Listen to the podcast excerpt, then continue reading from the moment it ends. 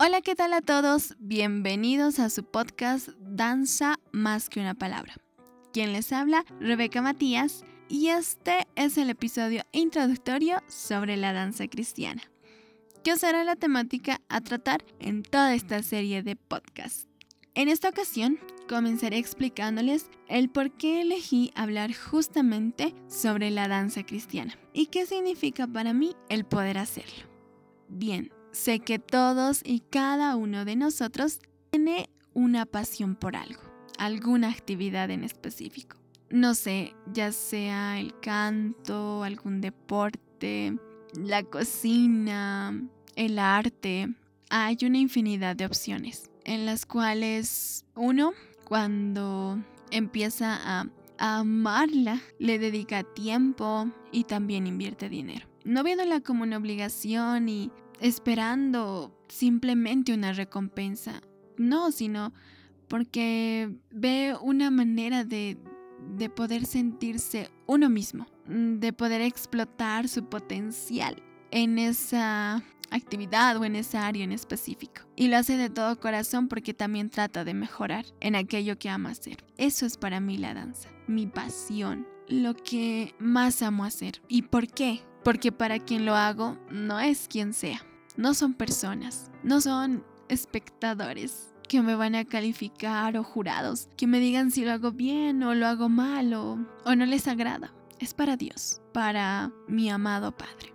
El momento en que uno puede adorarle es una conexión muy especial. Es solo Dios y uno mismo. No importa quién esté alrededor, quién se haya ido, Solo importa enfocarse en la presencia del Padre. Y sé que muchos jóvenes como señoritas se identifican con esto, porque lo han sentido, porque lo han vivido. El poder sentirse amado, perdonado, restaurado mediante la danza es algo inexplicable. No tiene una palabra en específico que podamos decir lo que realmente significa, porque en medio de esa adoración, de esa entrega total de uno mismo, no solo física, sino del corazón, del pensamiento, de todo, Dios te utiliza como un instrumento vivo cada danzor, danzora es un canal de bendición para otras vidas, para ser luz, para impulsar a otros a servirle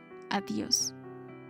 No estamos como adoradores para agradar a los demás, para hacer un show en la iglesia, y pensar que nos van a aplaudir y nos vamos a llevar la, la gloria, no. Toda la gloria, los aplausos, la alabanza siempre sea para Dios. El estar allí tal vez con un pandero, con un instrumento, con un vestido o no en casa, tal vez y no exactamente en un templo, hace que estemos más enfocados en el Señor. No es el lugar que hace que estemos más concentrados, sino con qué corazón estamos yendo delante de Dios a adorarle con la danza. En su palabra hay muchos versículos que nos hablan de la danza, de la alabanza, del gozo, del júbilo, porque danzarle es un sinónimo de gozo, de, alegría, de decirle al Señor cuánto le amamos, pero también de cuánto le agradecemos. Muchos pueden decir, pero ¿y qué le agradecemos al Señor? Todo, desde los pequeños detalles hasta las cosas más grandes, porque Él no los ha dado todo. Cada día el poder despertar es su misericordia, es, es su amor que nos sostiene, el ver a nuestra familia, el tener que comer, el estar sanos, el estar bien felices, tener un trabajo, un estudio. Son muchas razones por las cuales agradecerle al Señor.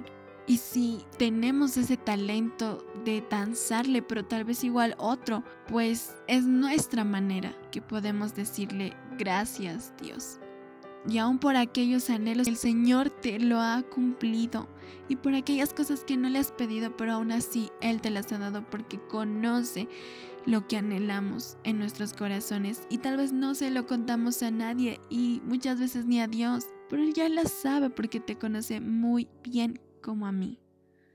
Y en ese instante de disfrutar de su presencia, de derramar nuestro corazón delante de Dios, quebrantado muchas veces, triste, que no encuentra una salida, es ese que le agrada al Señor. Es ese perfume agradable derramado delante de su presencia. Que Él ama cuando tú le danzas, cuando tu enfoque no está en otras cosas, sino solamente en la presencia del Todopoderoso. En muchas ocasiones el Señor ministra tu vida en ese tiempo. Todo lo que puedes estar pasando, el Señor lo va restaurando para que te goces, para que le cantes, para que le atores. Y lo vuelvo a repetir porque es algo muy importante, el tener un corazón de adorador. En su palabra nos dice algo muy especial en el Salmo 150, del 4 al 6. Alabadle con panderos y danzas. Alabadle con cuerdas y flautas.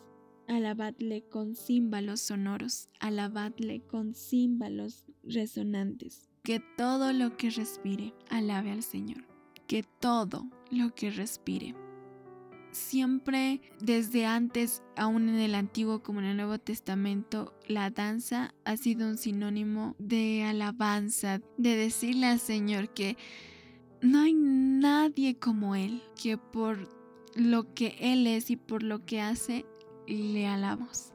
Y es increíble aún lo que dice su palabra, que todo, ahí donde estemos en casa, em, en, los templos, pues le alabemos con todo entendimiento, con todo corazón.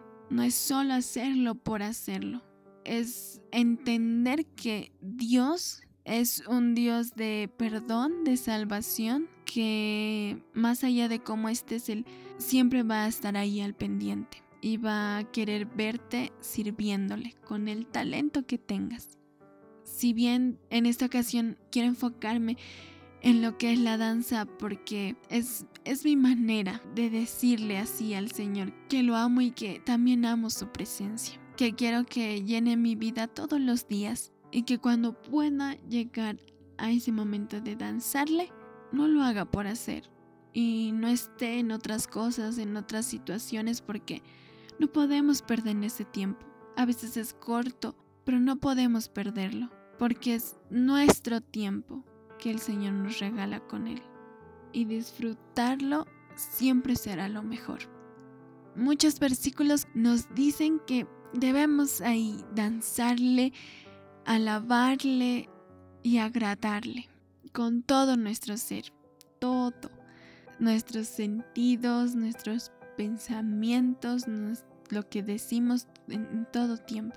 Y ese es el motivo por el cual yo decidí comenzar con esto que va más allá de lo que uno puede tratar de entender que es la danza. Porque me encanta, porque es algo de que yo puedo contar de lo que Dios ha hecho en mi vida mediante esto, mediante la adoración a Él. Y me apasiona poder hablar de esto porque el Señor utiliza mi vida en todo esto.